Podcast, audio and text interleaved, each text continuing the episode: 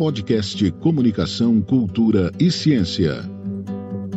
Olá, esse é o podcast Agro é Negócio de Mulher. Eu sou Júlia Munhoz, mestranda do programa de pós-graduação em Estudos de Cultura Contemporânea, o ECO, da Universidade Federal de Mato Grosso.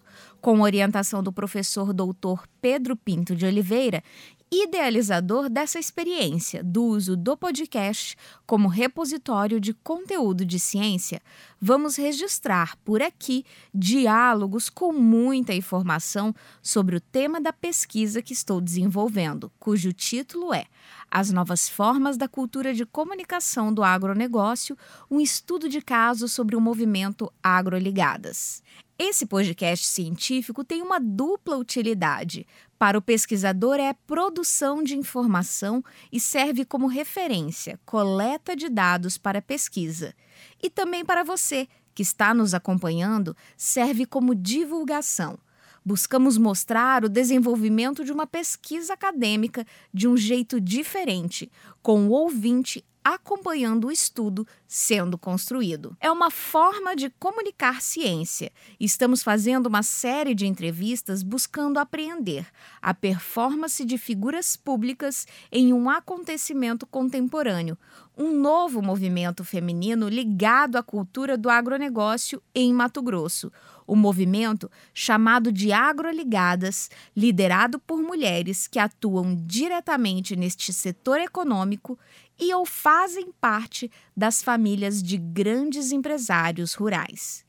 E hoje eu converso aqui com a professora doutora Maria João Silveirinha. Ela, que é uma das autoras que utilizamos nessa pesquisa, Maria João Silveirinha é professora associada da Faculdade de Letras da Universidade de Coimbra, no Departamento de Filosofia, Comunicação e Informação doutora em Ciência da Comunicação pela Universidade Nova de Lisboa, ela tem ensinado matérias ligadas aos estudos feministas dos mídia, a comunicação política, a sociologia da comunicação e as teorias da comunicação e dos mídia.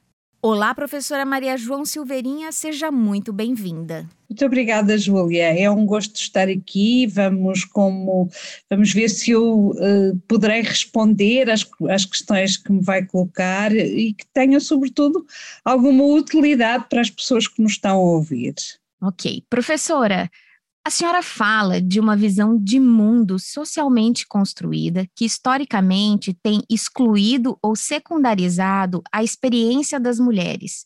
Eu gostaria que a senhora, se possível, explicasse um pouco mais sobre isso para quem está acompanhando o podcast. Muito bem, Júlia.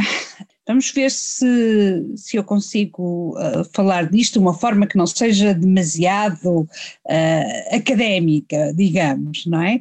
Bom, mas eu quando falo de um mundo uh, socialmente construído, eu refiro-me a vários, a vários aspectos.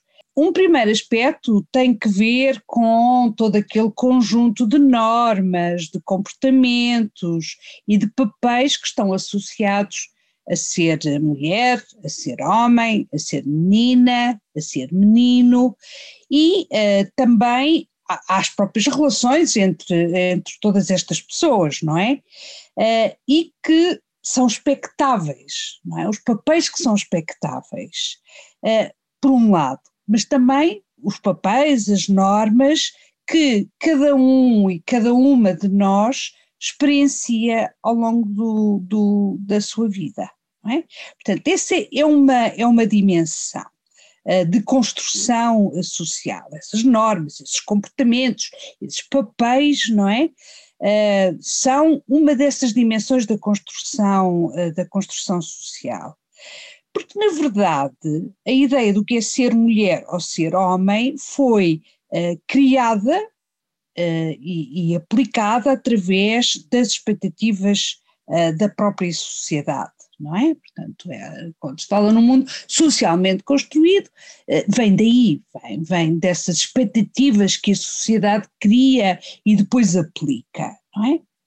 Bom, isto leva-nos àquela velha discussão de o facto de as pessoas nascerem com um sexo, um sexo que hoje já sabemos que pode ser mulher, homem e hoje, já com outra consciência, sabemos também pode ser até intersexual, intersexual já que há bebês que nascem com os dois sexos, uh, mas as pessoas nascem com esse sexo e depois aprendem na interação os bebês e as crianças aprendem na interação com os adultos, com a escola, com, com, nomeadamente até com a própria religião e certamente muito com algo que me, uh, dentro da área que eu trabalho é muito importante, que é uh, os média, que vocês aí no Brasil dizem a mídia, não é? que nos ensina a comportar-nos como homens ou como mulheres, não é? Uh, e estes conceitos de, de, ser homem, de ser mulher, são-nos ensinados uh, por todos estes meios, por todas estas instituições, mas até começam logo uh, pelos nossas mães, pelos nossos pais, à medida que nós aprendemos a língua, não é? E a comunicação é que é importante. É? Aprendemos, por exemplo, na língua portuguesa, a separar o masculino e o feminino e a atribuir, eh, digamos, um género masculino e feminino às coisas. Mas depois aprendemos também na forma como nos sentamos, na forma como falamos, eh, nos termos que usamos, portanto, e depois tudo isso vai evoluindo ao longo, ao longo da sociedade com as, eh, o modo como interagimos, com, com, com, com a sociedade. E, as suas, as suas diferentes suas diferentes instituições, não é? Ora bem, então, as distinções uh, na forma como, por exemplo, os homens e as mulheres falam, como utilizam a linguagem, e aqui a linguagem no seu sentido mais amplo, as formas como as mulheres são tratadas na mídia e na publicidade, muitas vezes como carinhosas e submissas, ou então como objetos sexualizados, não é? E muitas vezes desde uma tenra idade, de facto, tudo isso parece querer provar que homens e mulheres são diferentes.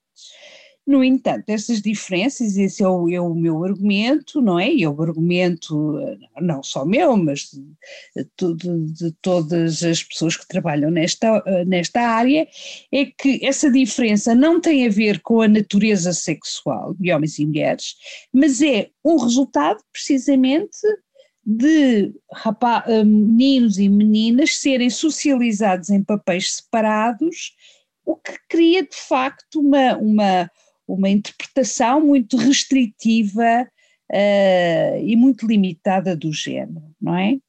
Uh, desde a ideia de que de facto há alguma essência uh, no ser feminino, as mulheres têm alguma essência de feminilidade, não é?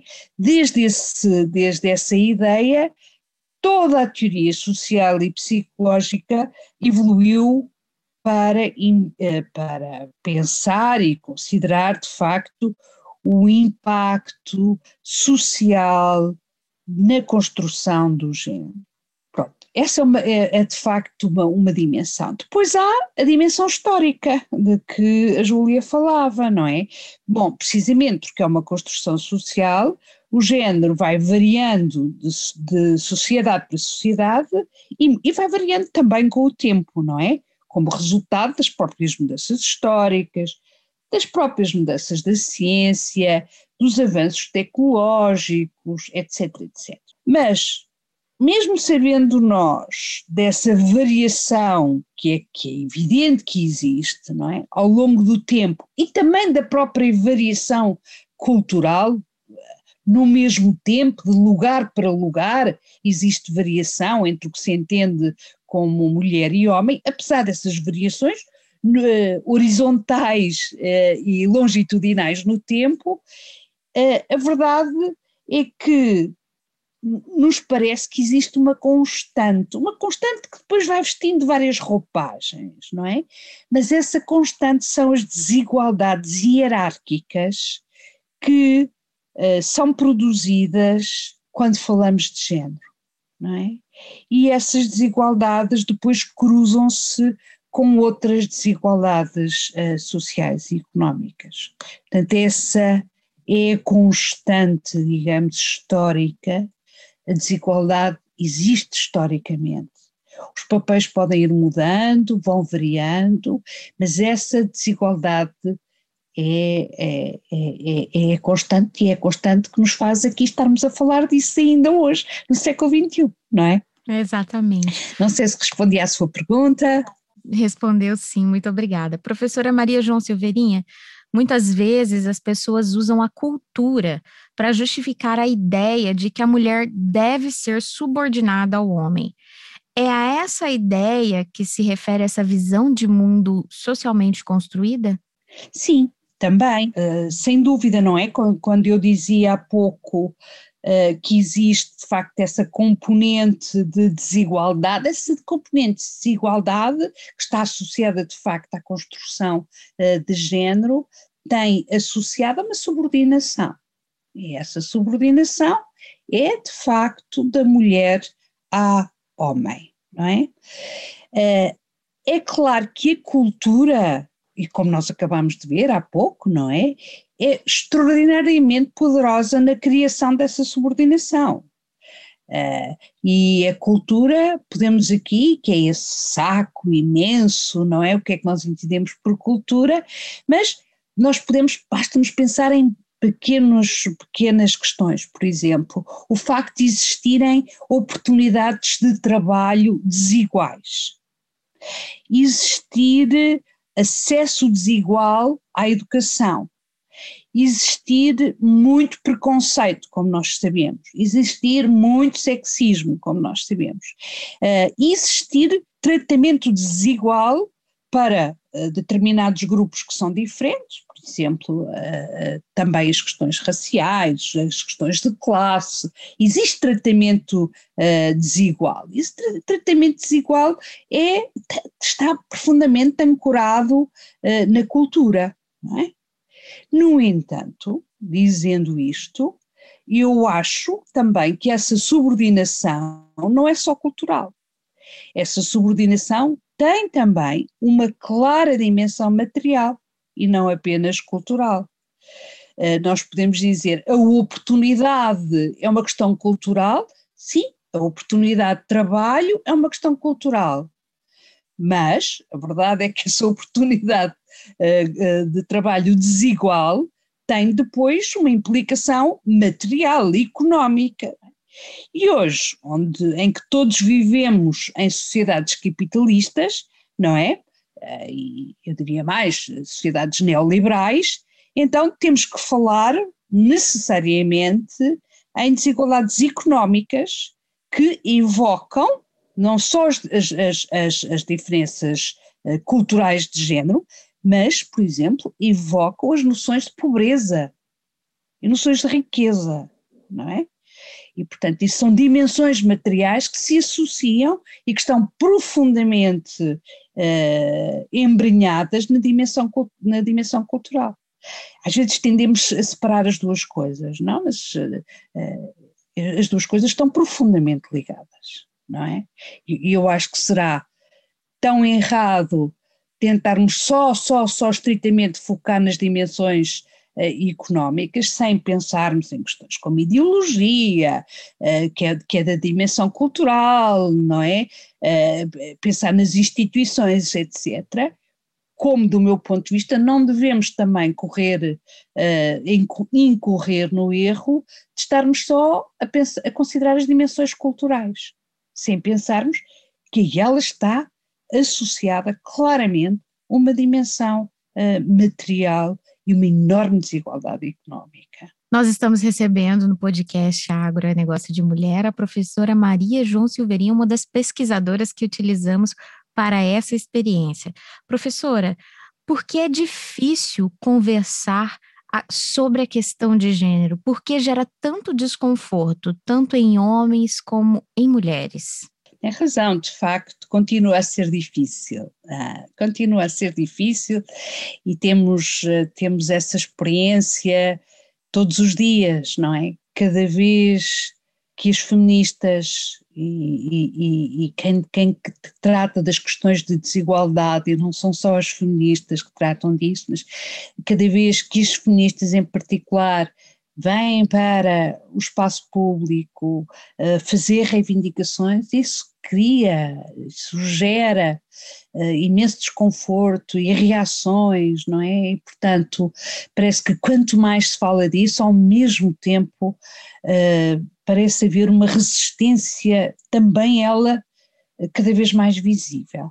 As explicações para isso, eu acho que, por um lado, podem ser parcialmente encontradas, por exemplo, no modo como as ideias do que é, que é o feminismo uh, foram consideradas, nomeadamente uh, na mídia. É? A mídia, mais uma vez, é muito responsável por isso, uh, como essas ideias uh, do que é o feminismo, do que, do que é uh, a luta contra a desigualdade de género, como essas ideias foram vistas uh, como muito desestabilizadoras e como uma ameaça às relações que são relações sociais que são valorizadas, não é?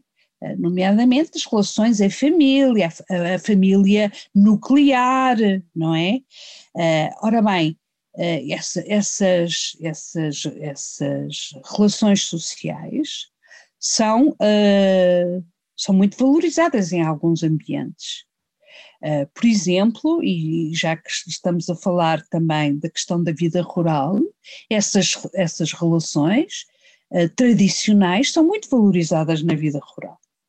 E existe a percepção, muito dela passada pela, pela mídia, que uh, as feministas são hostis para com os homens, são críticas das relações familiares nucleares tradicionais, uh, e portanto há muito desconforto e, e há até uma, uma, uma contra-reação uh, a essas ideias, não é? Por outro lado, é, é, é verdade que nós estamos a falar de derrubar preconceitos. Estamos a falar em derrubar pressupostos que têm um enraizamento profundo nas nossas sociedades, não é? Ora bem, derrubar isso é sempre difícil, não é? E não é por acaso que nós falamos em luta feminista porque de facto é de uma luta que se fala, uh, sim, é uma luta que se fala contra um sistema muito poderoso, muito uh, enraizado, com muitos uh, defensores. Mas essa luta que se tem que fazer na academia, tem que se fazer na educação na escola, tem que se fazer nas nossas conversas pessoais, é uma, é uma luta que também tem tem uma dimensão de diálogo, não é? Sobretudo, tem que ter uma dimensão de diálogo com outras mulheres e entre mulheres que nós precise, precisamos que, te, que, que, que tomem consciência destas questões, para elas educarem os seus filhos e também para trazerem os seus companheiros e as suas companheiras para o seu lado, não é? E, portanto, esse diálogo, a, a par da luta, é fundamental para chegarmos a um consenso sobre o que é, que é injusto e sobre o que deve ser corrigido. Agora, a Júlia fala de facto de, de, que é difícil, sim, e não é só difícil, não é? É difícil conversar, é fundamental conversar, chegar a esse diálogo, mas também temos que ter muita consciência, e hoje em dia há várias autoras que falam sobre isso, não é? Que a par do desenvolvimento da luta feminista, se há um caminho que se está a fazer a par de luta antifeminista, não é? E se há organizações feministas que cada vez têm mais voz, que se vão afirmando, também há cada vez mais organizações antifeministas. E há um discurso antigênero e um discurso antifeminista. E, portanto, já não estamos só a falar na dificuldade de ter essas conversas, que é verdade, é, é muito difícil, mas hoje parece haver de facto, graças a esses grupos, não é? Antifeministas, antigênero, grupos profundamente eh, conservadores, esses grupos hoje estão organizados, estão bem organizados e eles são profundamente estabilizadores do diálogo. São eles que impedem esse diálogo e esse diálogo é absolutamente essencial, não é? Temos que ir à luta e a luta hoje não é só contra o sistema, é também contra estes grupos uh, e, portanto, as dificuldades uh, não, estão, não estão facilitadas, não é? Uh, estão, estão bem dificultadas em alguns aspectos. Professora, a senhora falou dessa luta e de ferramentas para se conquistar isso e falou muito do diálogo. A educação para além daquela educação das escolas, a educação como um todo no seu conceito, pode ser uma ferramenta para mudar esse cenário também? Absolutamente, não é? A educação é chave para tudo, eh, para tudo, para, para a mudança. A educação é, é, é a chave para a mudança. E, portanto, a, a, educação no seu sentido mais amplo, no seu sentido até de sensibilizar sensibilização, de termos um olhar para, o, para, para com o outro, o outro que é injustiçado, o outro que está, que é subordinado, não é? Toda a educação nesse sentido da solidariedade, nesse sentido de assumirmos o lugar do, do outro, não é? É absolutamente fundamental é absolutamente fundamental. Nós estamos recebendo hoje a professora Maria João Silveirinha no podcast Agro é Negócio de Mulher. Professora, como você avalia essa crescente participação das mulheres em áreas historicamente dominadas por homens, como o mundo dos negócios no campo, no mundo rural, que nós aqui no Brasil chamamos de agronegócio? Júlia, eu tenho uma consciência muito grande uh, do meu lugar de privilégio de uma mulher branca, de classe média, que ensina na universidade, que tem uma vida confortável, certamente muito trabalho, mas não deixa de ser uma vida confortável, e por isso eu tenho muita dificuldade em falar de outras mulheres cujo conhecimento eu só, eu, eu só tenho superfici, superficial, superficialmente, não é? Portanto, eu sou de facto esta, esta mulher de, de, de classe média urbana, não é? Uh, mas observando o que se passa no mundo rural, uh, o que me parece é que as mulheres nesse mundo rural são ainda muito sacrificadas, têm uma vida muito dura, eu acho que a vida rural é dura para homens e mulheres, mas em particular as mulheres ainda são mais sacrificadas, uh, embora possam ter, por exemplo, outras coisas que eu acho que fazem falta na vida das mulheres da cidade, por exemplo, o sentido de comunidade, os laços sociais rurais, não é? Que eu acho que fazem muita falta na, na cidade. Mas Portanto, eh, dito isto, eu acho que comparando o estado das de relações desiguais uh, de género na, na, na, na, agricultura, no mundo rural, com as práticas em outros setores da sociedade, eu diria que de facto é um mundo que ainda está alguns para trás em termos de igualdade, não é? A, a, a agricultura tem memórias poderosas de sociedade tradicional uh, e ainda não atingiu uh, alguma modernidade que nós encontramos, pelo menos em, em alguns uh, ambientes urbanos.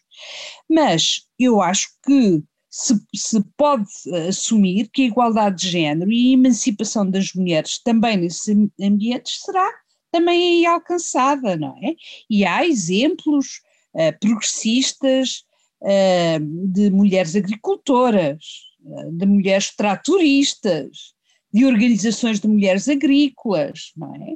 Bom, tudo isso fazem pensar que as relações de, de género mais equitativas estão aí também em desenvolvimento. Embora eu penso que, que com, com eh, não da mesma forma noutros ambientes onde de facto a ideia de modernidade pode estar mais, eh, mais desenvolvida, não é? Embora as próprias cidades também são muito diferentes entre si, como, como também sabemos, não é? E, no entanto, ah, eu diria que, assim sendo, se a imagem da, da, da figura da mulher rural, confinada dentro de casa, ou só a trabalhar no campo, subordinada à, à autoridade masculina ao longo da sua vida, essa imagem acho que captura a imagem da aldeia em Portugal ou do sertão no Brasil, não é? Como um lugar uh, que ficou no passado, que é intocado pela civilização uh, que é cada vez mais uh, globalizada. Eu acho que apesar disso, é? acho que essa, essa, essa, essa imagem pode ter ainda alguma uh, veracidade, eu acho que há sinais que o sertão ou a aldeia rural em Portugal e as mulheres que aí vivem estão de facto profundamente ligadas e cada vez mais em fluxos uh, globais que serão também transformadores. Uh, e o facto de estarmos aqui a falar disto mesmo é prova disso já, já não é? O, o seu trabalho, o, o, seu trabalho académico, uh, também o lugar das, das, ONGs, das ativistas, etc., uh, conectam estes lugares que há muito pouco tempo eram intocados, não é?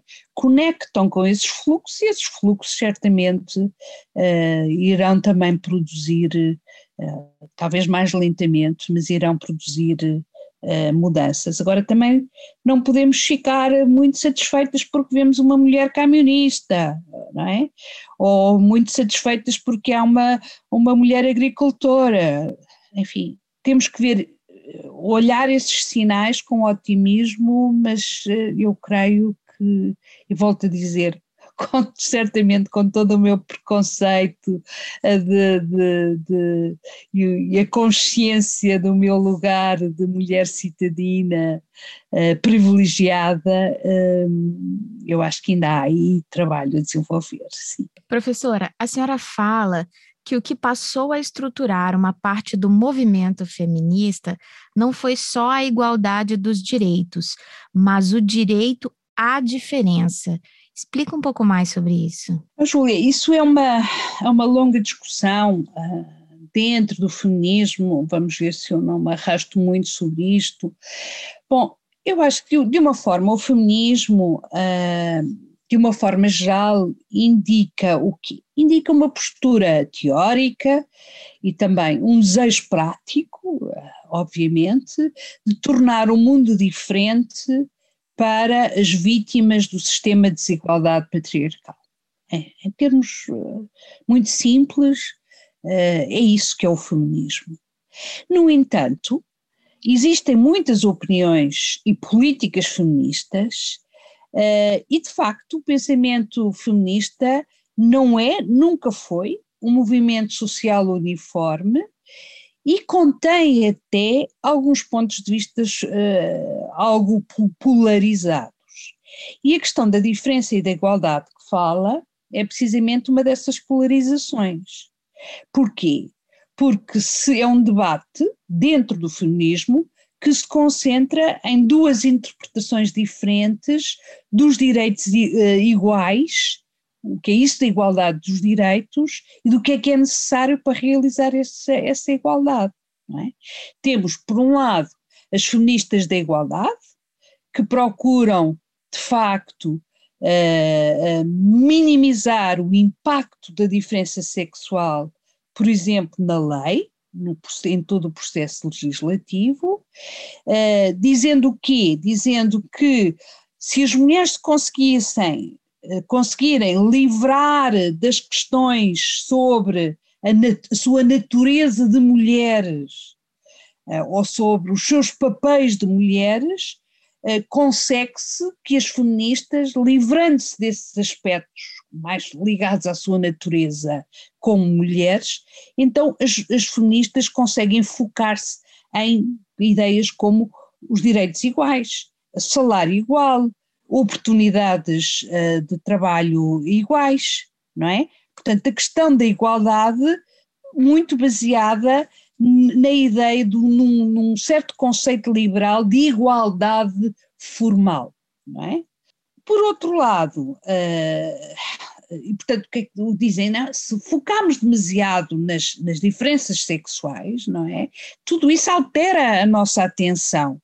Uh, e, e, e, de facto a, a, força do feminismo da igualdade é o próprio conceito uh, de igualdade em si. Ora bem, do outro lado do, do debate temos as feministas da diferença. O quê? Que favorecem o quê? precisamente favorecem não esta ideia de lei neutra, mas o desenvolvimento de políticas que são baseadas nas necessidades das mulheres enquanto mulheres. E, portanto, devem-se concentrar, dizem estas feministas, devemos concentrar nas necessidades especiais das mulheres. Por exemplo, para as mulheres terem igual direito a trabalhar, elas podem precisar, por exemplo, ter mais do que os homens. Podem precisar, por exemplo, de sair mais cedo do seu trabalho, é? ou podem precisar de ter horários diferenciados. E, portanto, uh, o, que, o que está aqui, não é? É de desafiar uh, as estruturas económicas, políticas, sociais, que para estas feministas da diferença são baseadas num padrão masculino uh, e num, num, num, cidadão masculino e devemos olhar, por exemplo, por exemplo, para questões da diferença, como por exemplo a gravidez. A gravidez é uma diferença biológica, óbvia, entre homens e mulheres e não deve ser ignorada para estas, eh, para estas feministas da diferença, não é? Portanto, isto é uma, uma, uma, longa discussão, ela já vem, se, se vir na literatura, isso está lá desde, desde que a inglesa, a, a Mary Wollstonecraft, ela já falava disso no final do século XVIII, não é? Na sua publicação A Reivindicação dos Direitos da Mulher. É? E ela já aí falava daquilo que veio eh, ficar, eh, eh, ficar conhecido como o dilema do Wollstonecraft, que mostrava precisamente estes dilemas de igualdade dentro de uma esfera de um sistema patriarcal, não é? Por um lado, o desejo de alcançar direitos de cidadania iguais para homens e mulheres, e por outro, reconhecer de facto as particularidades das diferentes necessidades das mulheres e das suas circunstâncias, não é? A ideia uh, que de facto esta, esta universalidade, afinal de contas, não pode ser neutra, não é? Porque há diferenças. E mais, e essa universalidade, na verdade, o que ela esconde é uh, a características do masculino. Cidadão mesmo eh, no, no, género masculino, não a cidadã, é o cidadão universal, uh, o referencial masculino, não é? Ora bem, uh, e ainda hoje, uh, de facto, há muitas feministas que criticam, por exemplo, as estratégias adotadas pelas políticas de género aqui na Europa, dentro da União Europeia, por exemplo. São políticas de género como igualdade de oportunidades, ações positivas, ou main, o chamado mainstreaming de género, não é? Uh, há muitas feministas que acham que, embora isso sejam políticas progressistas, uh, contêm sempre elementos de retrocesso para as mulheres. Bom, a verdade é que, dando aqui um salto no tempo, Uh, mais recentemente, eu acho que há críticas que se vêm juntar a estas ideias de universalidade que eu acho que são muito mais produtivas, não é? No, nos anos 90 vêm-se juntar novas críticas vindas de onde? Vindas do feminismo negro, do feminismo pós-colonial, da própria teoria queer, não é? E essas são teorias que vão uh, criticar tanto as feministas da igualdade como as, as, as, feministas da diferença sexual, não é? Porquê? Porque elas acham que tanto umas como outras acabam por criar algum tipo de essência e deixam de fora outras eh, exclusões, não é? Uh, porquê? Porque concebem as mulheres como, na verdade, mulheres brancas, ocidentais, do primeiro mundo. É? Crítica pós-colonial uh, faz muito, uh, o feminismo negro, não é? Mulher branca ocidental do primeiro mundo. E, portanto, o que é que eu lhe posso dizer sobre isso, Júlia? Na verdade, a minha opinião é que o feminismo é universal. Uh, a luta feminista é universal, o patriarcado é universal e, portanto, o feminismo tem que ser universal, mas deve ser submetido a revisões e a reapropriações por todas as mulheres que sofrem algum tipo de opressão patriarcal eh, específica, não é? Uh, e portanto ele deve, deve, ser readaptado e, e daí há pouco eu falar daquele meu desconforto de estar a falar sobre as mulheres rurais, tendo eu todo este, este, todo este lugar de privilégio. Uh, eu acho que um feminismo para as mulheres uh, rurais, por exemplo, tem que ser pensado no seu contexto próprio. É? No seu contexto próprio, quais são efetivamente as necessidades destas mulheres? E isso é que, uh, isso, isso, nada disso deve ser impeditivo a que, a, a, a, que estas mulheres, com as suas especificidades, se considerem feministas, não é? Uh, e, portanto, eu acho que todas estas diferenças podem de facto ser significativas, que definem a igualdade e as abordagens de diferença. Todas estas. Uh, uh, tudo isto não deve ser interpretado como mutuamente exclusivo, não é? É preciso olhar eh, para, para as realidades locais, olhar para elas com olhos sérios, perceber efetivamente o que é que é necessário fazer uh, dentro deste, deste sistema maior, que é o sistema neoliberal, que tanto nos castiga. Castiga homens e mulheres, mas muito particularmente castiga mulheres. É? Uh, este sistema económico absolutamente poderoso, uh, contra o qual parece ser tão, tão difícil lutar, é? e volto a dizer, não é só as questões culturais, as questões económicas são absolutamente fundamentais, a pobreza é absolutamente imensa, as diferenças de classe são cada vez maiores. E as, e as mulheres são vítimas absolutas de todo este sistema. Portanto, dentro deste sistema, então, depois vamos olhar para as especificidades particulares.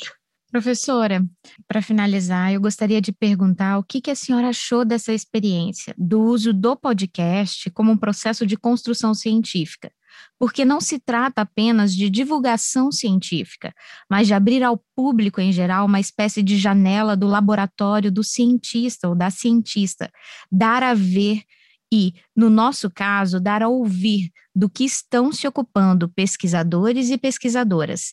É parte do processo científico porque essas entrevistas feitas e abertas ao público serão depois analisadas em busca dos achados do nosso estudo. Júlia, o que é que eu achei? Eu acho que é uma experiência fantástica uh, e, e, tenho, só tenho a felicitá-la por esta iniciativa que é tão importante, não é? Uh, é tão importante por tudo isto, porque de facto, mais uma vez, às vezes nós que estamos na, na academia e no mundo científico, parece que vivemos dentro de uma bolha. É mais uma bolha, não é? É mais uma bolha, é uma, uma, uma redoma que nos envolve, nós com os nossos livros, as nossas teorias, não é? E de facto, perdermos o contacto absolutamente essencial no nosso caso como feministas, de todas as outras mulheres que nos envolvem, uh, e não conseguirmos dialogar com elas e não termos espaços para nos ouvir mutuamente, uh, só pode tornar uh, tudo isto mais difícil. A tal luta que eu lhe dizia só pode tornar mais difícil. Ora, haver espaços como este que façam essa ligação entre as mulheres, entre a academia entre o público uh, em, em, geral uh, é, é, um, é, um, é, é, um, é uma ideia fantástica, só posso dar-lhe os parabéns por ela e de facto desejar que quem nos ouve, ouve que, que, de facto nos ouça e dialogue futuramente também connosco e convosco em particular. Portanto, mais uma vez, os meus parabéns por esta ideia.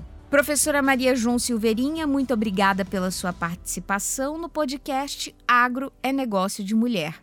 Todas essas informações vão contribuir nesse processo de pesquisa científica.